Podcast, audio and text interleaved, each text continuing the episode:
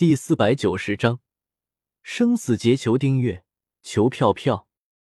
听到萧邪的回答，花千骨也安心了不少，点了点头，取了一把铜剑和饮水珠，往传送门走去。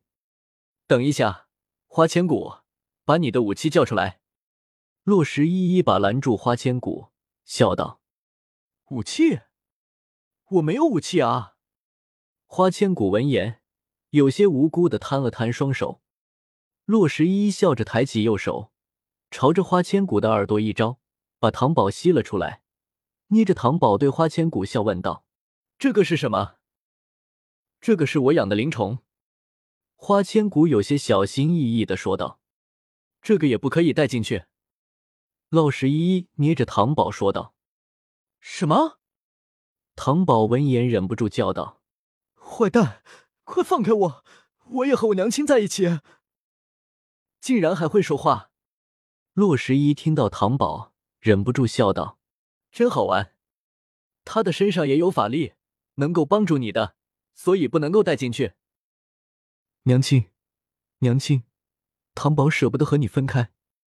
糖宝有些不舍的对花千骨说道：“糖宝乖，听这位上仙的话，等明天娘亲再来接你。”花千骨也舍不得唐宝，不过也不能违背考试规则，连忙出声安慰道：“娘亲，那你可要小心安全啊！”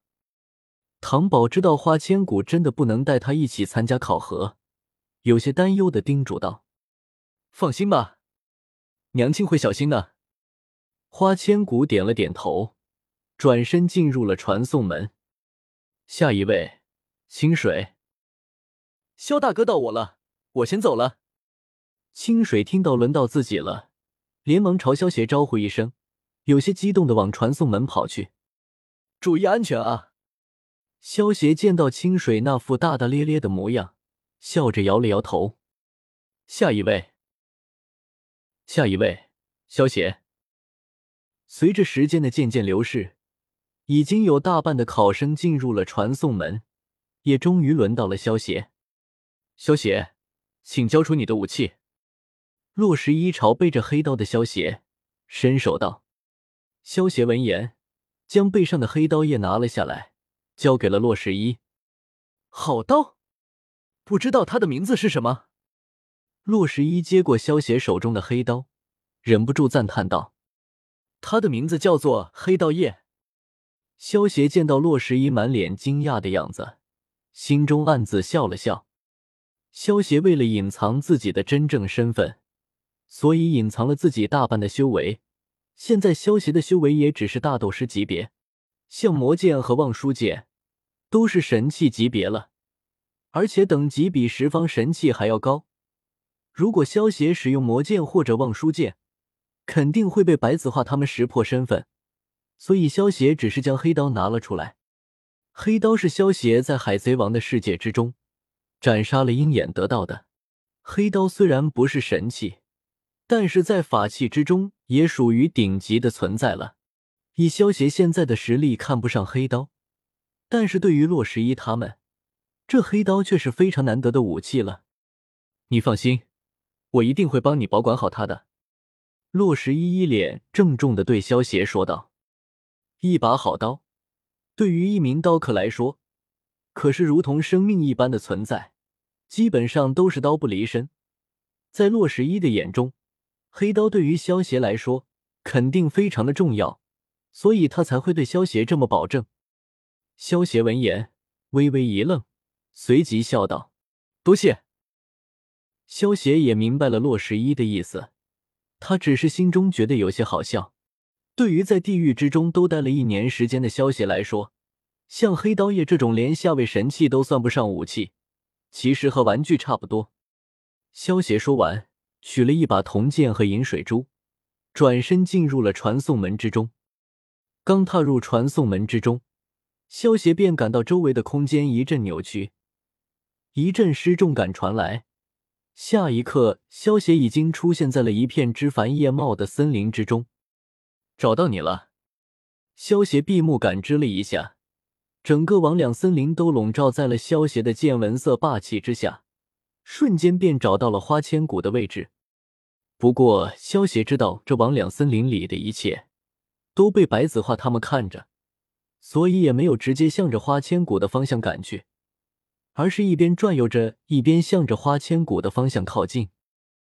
洛十一通过一面铜镜样式的法器观察着魍魉森林里发生的事情时，发现有考生穿着黑袍出手袭击其他考生，通过打破其他考生的水银珠。将其他考生强行淘汰，以此来减少竞争对手。尊上，考生之中有人作弊，是否要将作弊的人抓出来？洛十一见到这种情况后，连忙去向白子画通报道：“不必了，既然有人作弊，那么就顺便看看这些考生如何应对吧。”白子画淡淡道：“娘亲，娘亲，快点救救我娘亲啊！”一直紧紧盯着铜镜里的景象的唐宝，突然看见一个黑衣蒙面人出手袭击了花千骨，焦急的叫道：“尊上！”洛十一见到影响中花千骨岌岌可危的模样，也是有些焦急的看向白子画。只要白子画一声令下，他就会出手将这些作弊的考生给抓出来。如果连这点危险都应付不了，那么他也没有资格成为我长留弟子。白子画见到花千骨在黑衣人手下毫无抵抗力的样子，眼中闪过一丝不易察觉的喜色。因为炎帝横空出世，随手之间就打败了长留所有高手。白子画身为长留掌门、正道门派的首领，必须要有足够的实力才行。这位炎帝虽然现在没有做什么危害苍生的事情。但是万一哪一天他想要做了，那么白子画他们根本挡不住炎帝。所以为了拥有对抗炎帝的实力，白子画想要突破十重天，获取强大法力。岂料苍天布下生死劫，阻其修法。花千骨便是白子画的生死劫。通过验生石，白子画知道了花千骨就是他的生死劫。如果花千骨是一个罪大恶极之人，那么白子画肯定会杀了花千骨，但是花千骨只是一个单纯的小女孩，白子画为人自傲，自然不会为了破解自己的生死劫就杀掉无辜的花千骨。原本就算花千骨是白子画的生死劫，但是只要两人不见面，那么对于白子画的影响也不算什么。可是偏偏花千骨这个呆萌的丫头，在一宿君的算计下。参加了长留的招徒考核大会，